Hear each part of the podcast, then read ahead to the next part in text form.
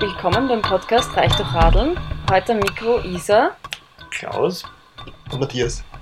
In unserem Podcast beschäftigen wir uns mit velophilen Erfolgsgeschichten. Matthias hat mit Livia Palfi gesprochen, der Gründerin von Gisalo, einer Mischung aus Restaurant und Radshop. Matthias, was interessiert dich eigentlich an Gisalo so? Ich glaube, was ich spannend finde an Gisalo ist, dass sie so ein Symbol ist für einen relativ neuen Trend beim Radfahren. Und Radfahren ist, wird immer mehr zu einem Statussymbol, wo auch richtig viel Geld ausgegeben wird. Es ist so eine Welt aus Genuss und, und, und, schönen, und schöner Technologie. Und ich glaube, genau dahin passt Gisalo mit dieser Kombination. War jemand von euch schon mal dort vorher essen oder so? Ich kenne schon, also ich war schon öfters dort und irgendwie ist es eine sehr, wie der Matthias schon sagt, eine sehr nette Mischung und ich finde es mal grundsätzlich angenehm, wenn man während man aufs Essen wartet, sich schöne Räder anschauen kann. Äh, es gibt dort alles Mögliche von, von Rädern über einer großen Auswahl an Trikots, diverse Fahrradbücher. Also es wird einem nicht fad. Und es ist auch wirklich eine gute Küche, muss man sagen. Also da kann man auch rein hungrig hingehen. Muss man nicht mal ein Fahrrad kaufen. Kaffee ist sehr gut. Kostet der Espresso angeblich 1 Euro? Mhm. Mhm. So wie es in Italien ist, dass man sagt, an der Bar ist es billiger. Ich glaube, es ist irgendwie eine Bereicherung für die, die Fahrradszene. Und ich habe das Gefühl, die viele Leute, die früher sich nur ein teures Auto gekauft hätten und damit geprotzt haben, die hocken sich jetzt auf irgendeinen teuren Carbon-Flitzer und geben damit an. Gesamt ist es mir lieber, die Leute geben das Geld für ein gutes Radl aus, als für irgendeine, für irgendeine Karre. Ein SUV, der dann die Straßen verstopft. Was daran auch sehr interessant ist, finde ich, es ist von der Location her mal ein bisschen was anderes, weil es ist nicht im typischen 6., 7., 1. Bezirk, sondern ein bisschen am, sag ich mal, am Rande des 5., wo der vielleicht schon für sich gar nicht mehr so schick ist. Und also irgendwie so Schönbrunner Straße, Ecke Rheinbrechtsdorfer Straße. Aber das macht, bereichert das ganze Eck dort. Eine kleine, eine, eine kleine Entschuldigung muss ich vorausschicken, die Tonqualität ist nicht so à la Bonheur, wie wir es gewohnt sind von unserem schicken Studio hier. Es gibt Hintergrundgeräusche, Teller klirren, Musik.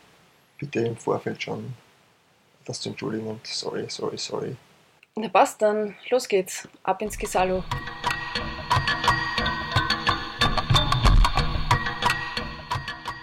Hallo Livia. Hallo.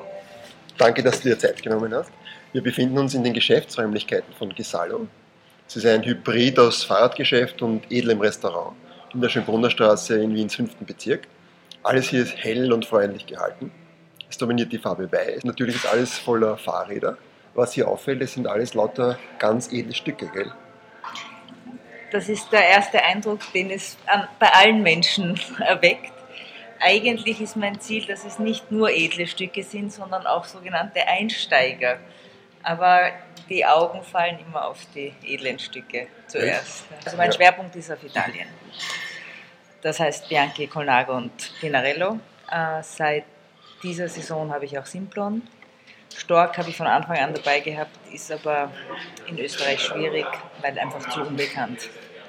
Klar, was ist das billigste Rad, das du hier hast? Das billigste Radl ist ein Bianchi um 1300 Euro.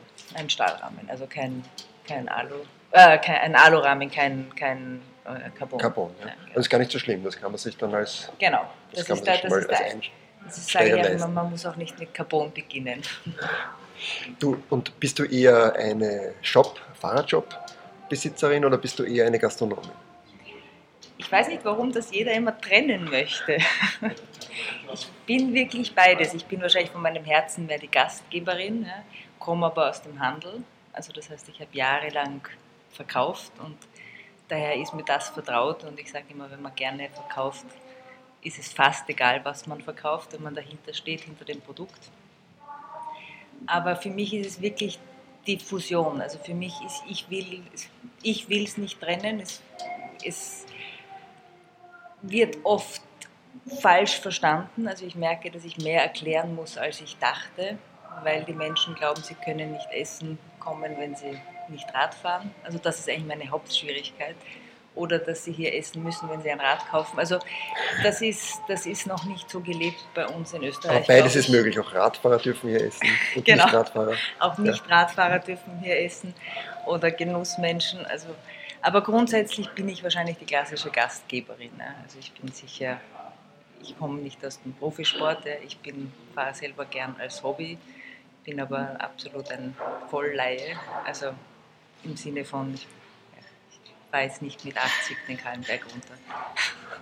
Du, und magst, Also- du, magst du mir vielleicht einmal erzählen, welche Schritte da stattgefunden haben, bis du dieses Geschäft slash Restaurant gegründet hast?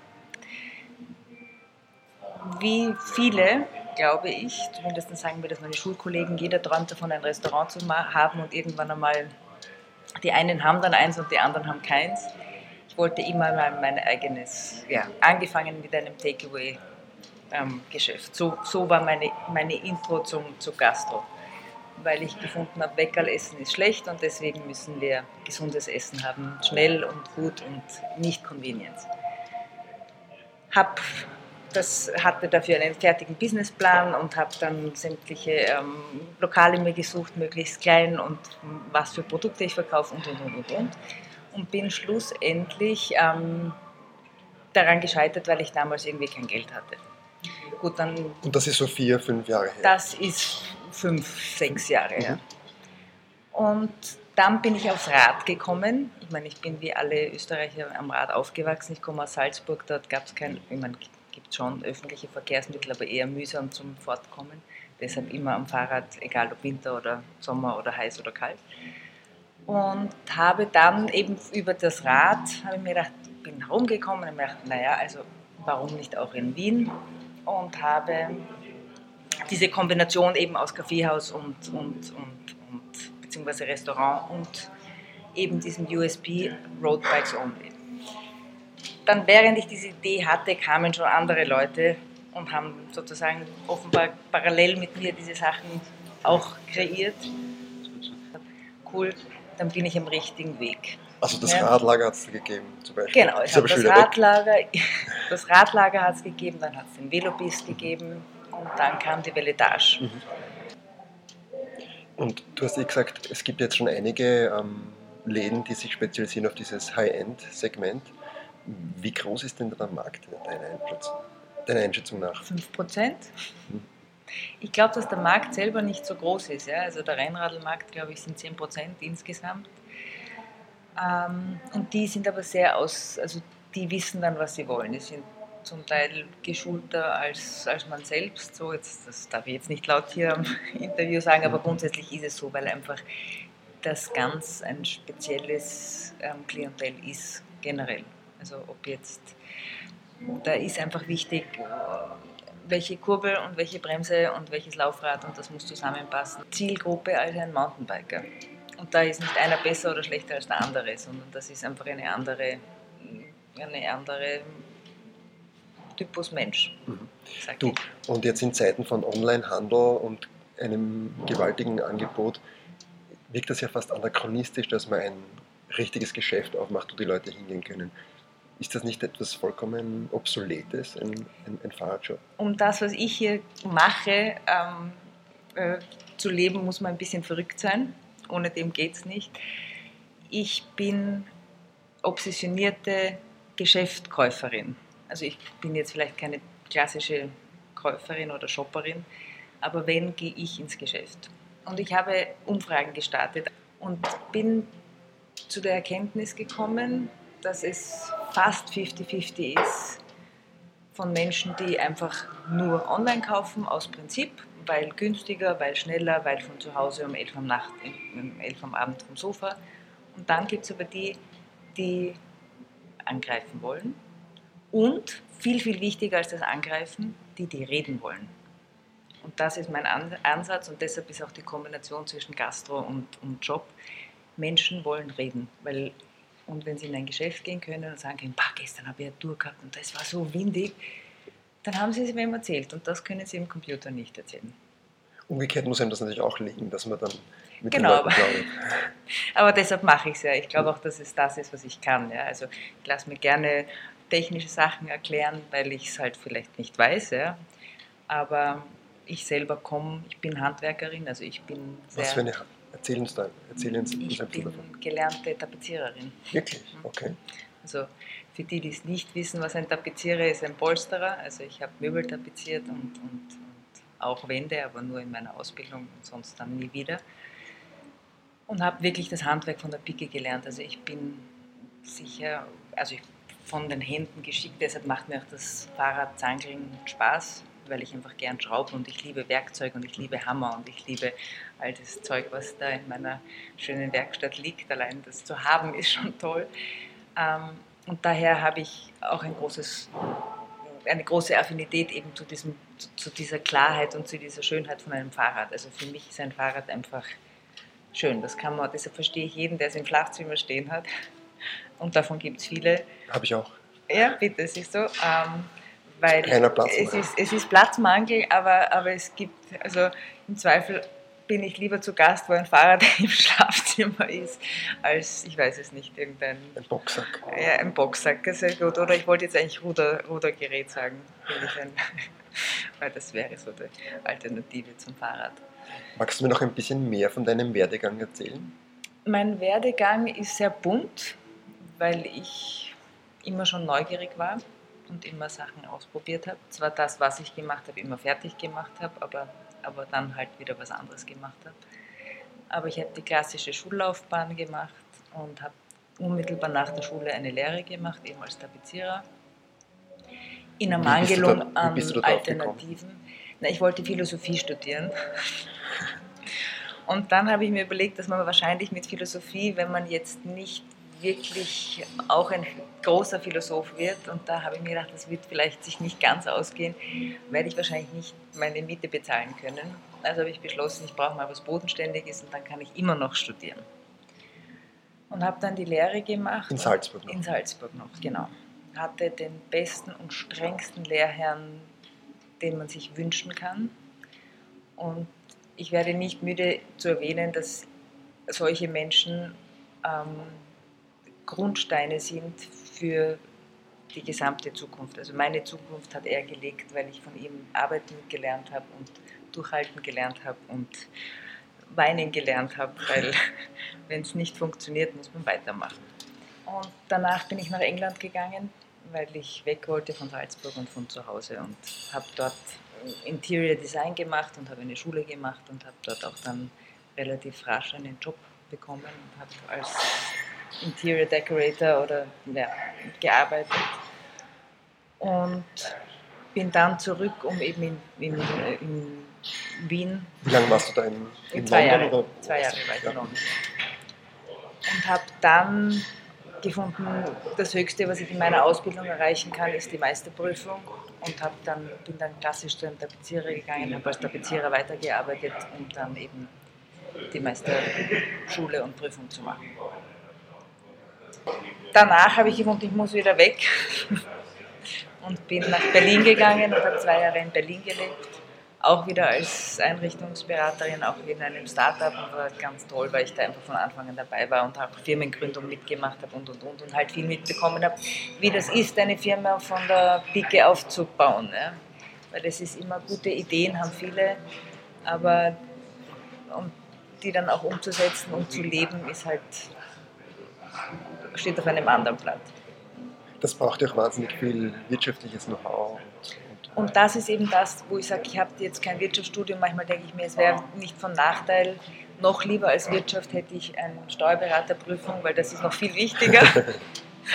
Aber ich liebe Zahlen und deshalb macht mir das grundsätzlich Spaß und habe halt viel mir bei allen Firmen auch mitgenommen an Know-how. Wie macht man es, wie macht man es nicht, was würde ich anders machen, was habe ich rückblickend, wo ich mir gedacht habe, meine Güte, wieso machen die das so? Heute bin ich selbstständig und verstehe, warum sie es so machen.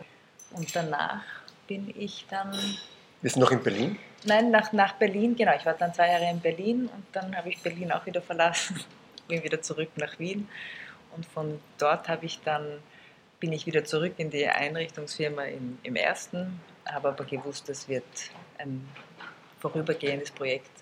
Bin dann Mutter geworden und habe gewusst, Mutter und Einzelhandel ist nicht kompatibel. Jetzt mache ich die schlimmste Kombination, nämlich Gastro und Einzelhandel. Und meine Tochter ist mittlerweile fast 13 und ist ein Gastrokind geworden, ein Barkind, kann Tabletts auf einer Hand tragen und Kaffee kochen. Also so wächst man mit der Aufgabe und auch sie wächst mit der Aufgabe. Ich habe aber, wie gesagt, außer, außer irgendwie privat mit der Gastro, ich habe immer gekocht, ich habe immer Gäste gehabt, ich habe immer Abendessen gemacht, aber ich habe jetzt nie offiziell eine Gastro betrieben.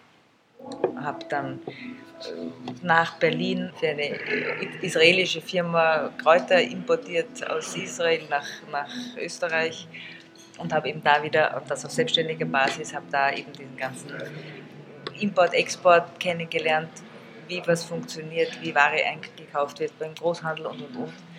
Also lauter so kleine Stepstones, die jetzt nicht irgendwelche großartigen Firmen im Hintergrund haben, aber wo der Alltag mir einfach gezeigt hat, wie es funktioniert. Ja, und so bin ich dann da weiter gewachsen, weiter gewachsen und war, nachdem ich immer als, als sehr selbstständige Mitarbeiterin agiert habe, habe ich gewusst, irgendwann möchte ich es für mich selber machen. Und habe halt dann parallel immer geschaut, was ich, was ich machen könnte. Und das ist mir passiert, nämlich in der Form. Weil, wie gesagt, dann habe ich mir gedacht, okay, dann mache ich jetzt mein kleines Takeaway, weil wir müssen alle gut essen und das halt schnell und und aus dem Takeaway wurde ein Restaurant mit der Auflage, es darf keine Mikrowelle geben. Man hat mir prophezeit vor anderthalb Jahren, das werde ich nicht durchhalten. Anderthalb Jahre später kann ich guten Gewissens sagen, ich habe noch immer keine Mikrowelle und es funktioniert. Ähm, ich habe auch kein Convenience Food und es funktioniert auch. Kommen wir zurück zum Radfahren. Erzähl mir doch, wie ist die Liebe zum Rennradfahren entstanden bei dir? Weil ich Rennradveranstaltungen mit veranstaltet habe, so Rennradfahrer kennengelernt habe. Was, was, was für Veranstaltungen? Ähm, zum einen Peak Break, das ist ein Alpenrennen, ein achttages Etappenrennen für die ganz harten. Das ist auch wieder ein großer Sprung von den importierten Kräutern zu den, zu den, zu den Deshalb sage ich ja, die Neugierde hat mich immer, das, hat, das war mein Leben immer, weil es ist mir, es sind viele Dinge, wenn nämlich meine Tochter heute fragt, was soll ich mal werden, sage ich, das weiß ich auch nicht, weil das wird sich ergeben, weil das war bei mir auch so weil wenn man mich vor 20 Jahren gefragt hätte, ob ich mal Rennräder verkaufen werde, hätte ich nicht gesagt, na klar, das ist das Einzige, was ich immer schon wollte.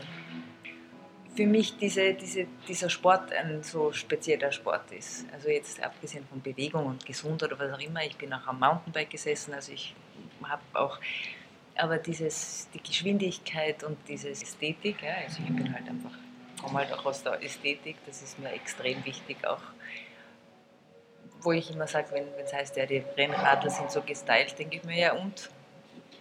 Ist ja auch, Golfer sind auch gestylt. Ja. Also ich selber bin nie Rennen gefahren, ja, weil ich sage, ich habe zu spät begonnen, aber vielleicht ist es auch meine Wann Ausrede. hast du denn begonnen?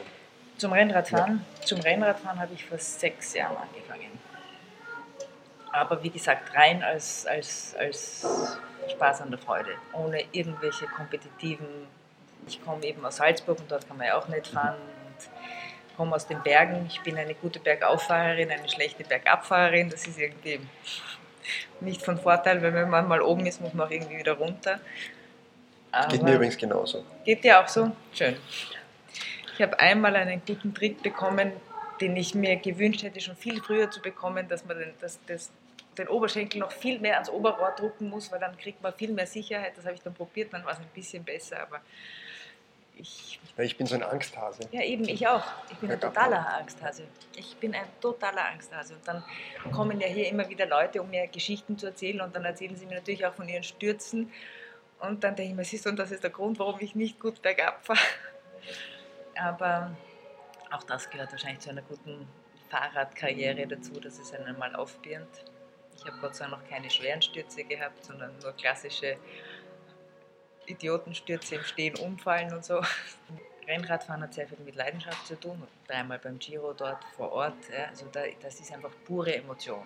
Nachdem ich auch pure Emotion bin, war das für mich total stimmig. Ja? Und ich esse gerne und ich esse gerne gut und ich esse gerne gute Zutaten. Also das ist so, Und das passt für mich zum Fahrrad oder zum Rennrad auch.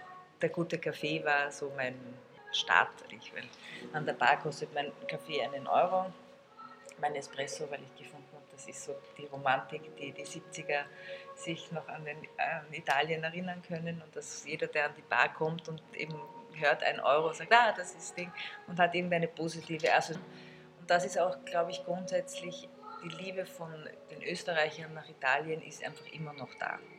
Und das merkt man, weil die Leute einfach, viele sagen, wenn Rennrad, dann nur ein Italiener und ähm, das ist, und dann eben der italienische Kaffee und daher auch diese ganze Italien, Italien ähm, Sehnsucht.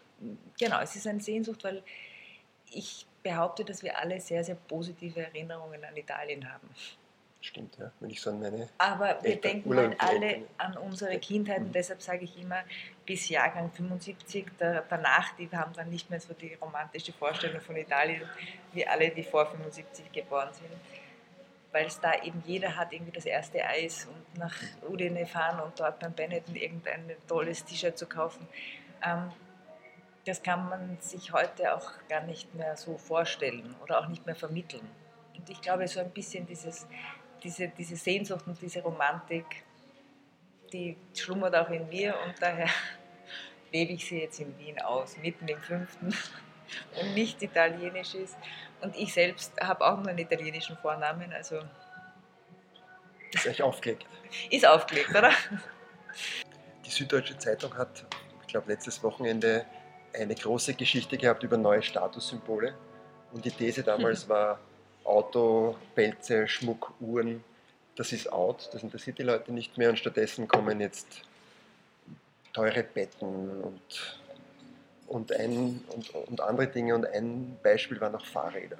Meinst du, dass ein Grund, warum solche Lokale wie deins möglich sind, könnte darin liegen, dass das Fahrrad ein, ein, ein, eins, eins dieser neuen Statussymbole ist? Definitiv ja. Also Vorreiter in Europa ist hier London. In London ist ein, ein, ein halber Engländer, der eben auch Rennradfahrer ist, mir das oder die, genau diese Geschichte bestätigt und daher wird es vielleicht auch kommen, also nämlich dieses Wissen, ähm, dass es heute uncool ist, mit einem Aston Martin zu einem Meeting zu fahren, sondern man fährt eben mit einem Pinarello F10 vor, oder ich sage jetzt Pinarello, aber was auch immer, oder mit einem Colnago. Ähm, und der Trend geht sogar so weit, dass die Mode so angepasst wird, dass man in den Klamotten dann auch im Meeting sitzen kann. Was ich eine tatsächlich sehr spannende Entwicklung finde, aber ich glaube, das liegt zum einen am Umweltbewusstsein, ist eine Geschichte, ja, das weiß ich aber gar nicht, wie weit das im Vordergrund ist. Dann das zweite ist logischerweise die Gesundheit. Und das dritte ist schlussendlich auch der Platz. Die Autos, wenn jeder von uns ein Auto hätte, würden wir nur mehr aus Autofläche bestehen. Es wären nur mehr im Stau und und und. Also ich meine, da gibt es zukunftsforschende Projekte, wie das Leben ohne Auto wäre. Und das wäre für uns alle sehr cool. Und deshalb glaube ich sehr wohl, dass der Trend einfach in Richtung Fahrrad geht. Und wenn man nicht mehr sein Auto herzeigen kann, was zeigt man dann her? Die Uhr könnte man noch zeigen oder die Tasche. Und das ist auch immer mein Hauptargument, wenn jemand sagt, boah, und dein Radl ist so teuer, wer kauft sich ein Radl um 7000 Euro? Sage ich, und wer kauft sich eine Uhr um 7000 Euro? Nur weil sie am Armgelenk ist und kleiner ist, glaubt ihr nicht, dass das nicht genauso viel Geld kostet? Oder eine Handtasche? Ich meine, ich würde mir nie für eine Handtasche, ähm, ich würde nie für eine Handtasche 7000 Euro ausgeben. Aber ich habe großes Verständnis, wenn jemand findet, das ist total super, weil das ist wichtig. Und deshalb glaube ich, sind einfach die, die Wertigkeiten völlig verschieden. Ne? Und wenn man sich halt eben ein Fahrrad um 7000 Euro kauft, irgendwo geben die Leute immer das Geld aus. Also davon bin ich überzeugt. Glaubst du, dass solche ähm, Shops ähm, wie Gisalo dazu beitragen, dass die Menschen ihr Verkehrsverhalten ändern? Nein. Ich würde jetzt gern Ja drauf sagen, aber das wäre einfach nicht richtig. Nein, definitiv nicht. Weil entweder ist jemand bewusst und dazu braucht er nicht mich oder Gisalo oder sonst etwas. Das wäre jetzt eine glatte, also das wäre würde ich mir nie anmaßen zu sagen, niemals. Also ist aber gar nicht einmal mein vorder vordergründiges Ziel. Ich möchte, dass Menschen, egal ob sie jetzt an der Bar einen Espresso trinken oder ein Fahrrad kaufen oder ein schönes Trikot, sich in der Zeit, in der sie sich hier aufhalten, wohlfühlen und einfach eine gute Zeit haben. Und so, ich, mein Anspruch ist eher mit einem Smile rausgehen, weil sie eine lustige Geschichte gehört haben, weil sie einen guten Kaffee getrunken haben oder weil sie einen Schlips haben, weil sie einen Gin Tonic getrunken haben. Also das ist so dieses, aber jetzt zu sagen, ich mache das aus umweltbewussten Gründen, nein. Na, das musst du ja gar nicht sagen, es könnte ja ein Nebeneffekt sein. Ja, aber den habe ich, den, den löse ich auch nicht aus. Okay. Nein. Mhm. Nein. Wir sind fast am Ende. Äh, Jetzt habe ich noch zwei kurze Fragen an dich. Ähm, Wenn du an deine Zeit als Geschäftsfrau und Gastronomin zurückblickst, was war dein Lieblingsfehler? Mein Lieblingsfehler, das ist eine sehr schöne Frage. Mein Lieblingsfehler. Ich habe mir gedacht, du wirst mich jetzt fragen, was war mein größter Fehler?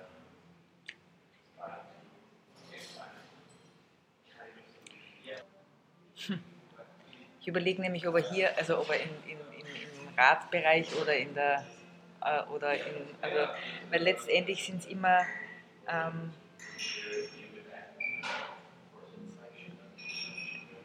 ich habe so viele, ich habe ein fertiges Konzept und bin noch lange nicht dort, wo ich eigentlich sein will. Ja? Also in Wahrheit, das, was jetzt hier steht, ist, in meinem Kopf ist alles fertig und dann kam das Leben. ähm, das heißt, ich habe noch so viele Dinge, die ich, die, ich noch lang, die ich noch nicht einmal umgesetzt habe, die ich aber schon haben will. Also wahrscheinlich der größte Fehler war, dass ich zu schnell war. Und wenn du mich jetzt fragst, und rückblickend, das wahrscheinlich ein Segen war, dass es, dass es mir gelehrt wurde, langsam zu sein. Ja? Weil ich habe mich tendenziell, ist das auch mein Typ, dass ich mich immer gerne rechts überhole. Und durch, durch diese Geschwindigkeit einfach Dinge dann zurückbleiben, nämlich nicht gemacht werden. Und durch gewisse Fehler, die, gemacht, die ich gemacht habe, ich einfach gezwungen wurde, langsam zu treten. Also der größte Fehler war sicher, dass ich zu schnell sein wollte. Was ja dem Rennradfahren auch entspricht. Ja. Nein, passt sehr, sehr Passt. stimmig. Ist sehr stimmig. Und wenn du es eilig hast, geh langsam. Und das ist das, was ich jetzt auch versuche. Ich wollte am Anfang die Welt niederreißen in meinem kleinen Geschäft hier und habe gelernt, dass das so nicht funktioniert. Also das war sicher, dadurch habe ich natürlich Rücksch- Rückschläge erlitten, weil ich mir gedacht habe, jetzt geht das nicht so schnell, wie ich das haben will. Ja. Und glaube aber, dass dieses langsame Wachsen viel gesünder ist. Ja. Also, es ist zwar jetzt nicht, ich werde die Frage weiterhin mit ins Wochenende nehmen. Bitte, ja. ja. Meditiere drüber. Genau, ich meditiere drüber. Aber das bringt uns fast schon zur letzten Frage. Hast du einen Tipp für Leute, die mit Rädern oder Essen ihr Geld verdienen wollen? Einen, Ich- der dir nicht gleich ganze, das ganze Geschäft zerstört, weil dann überall kleine Konkurrenten Ach die so, Schwammeln in die Nein, schießen. ich glaube gar nicht. dass Ich, ich glaube, das ist eben genau das, was ich extrem wichtig fände, wenn man eben viel mehr miteinander macht. Weil das ist, ich sage immer, es geht ja nicht jeder jeden Tag ins gleiche Lokal essen. Also soll es möglichst bitte noch ein Lokal hier im fünften geben oder auch ein Radelgeschäft, weil es hat jeder eben andere Bedürfnisse. Ich glaube, das ist egal, ob man jetzt Radeln oder Essen oder Möbel oder sonst was verkauft. Der wichtigste Tipp ist, sich selber treu zu bleiben. Und wenn man genau weiß, was man will, sich nicht von den guten Tipps der anderen ähm, vom Weg bringen lassen. Weil auch das ist mir passiert. Dass dann Menschen, ich war fertig und dann kommen Menschen und sagen, warum machst du nicht das oder das? Oder warum bestellst du ein rotes Radl, weil schwarze sind viel besser? Und ich habe aber gewusst, also rot ist jetzt zwar nicht meine Fahrradfarbe, ist egal. Und ich habe aber gewusst, dieses rote Radl ist genau das, was, was ich hier stehen haben will. Und ich glaube, von solchen Dingen lassen sich viele Menschen dann gerne ablenken. Und das ist mitunter ein unternehmerisch einer der größten Fehler, die man tun kann. Zu also- weich sein und nicht, nicht, nicht Nicht seine Linie fahren. Weil wir haben alle gute Ideen, aber es hat auch einen Grund, warum der eine das so umsetzt und der andere das so umsetzt. Und deswegen ist es ganz, ganz, ganz wichtig, egal was man tut, niemand macht sowas auf, ohne sich das vorher überlegt zu haben. Also das ist keine Laune, die hier steht, weil dazu ist es zu groß, sondern das ist wirklich durchüberlegt und da, muss, da, da dürfen keine Kompromisse gemacht werden. Keine Daher Kompromisse. keine Kompromisse, genau. Und sich selber treu bleiben. Super, Livia. Ich sage herzlichen Dank für das Danke Gespräch. dir, danke vielmals. Gute Sachen wieder zum Mitnehmen, auch für mich. Und ich habe auch viel gelernt. Danke Dankeschön. vielmals.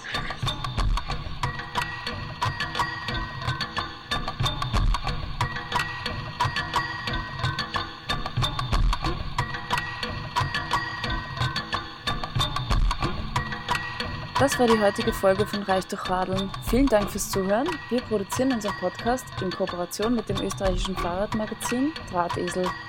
Auf deren Homepage www.drahtesel.or.at findet ihr alle Infos zu den einzelnen Sendungen samt ergänzender Links.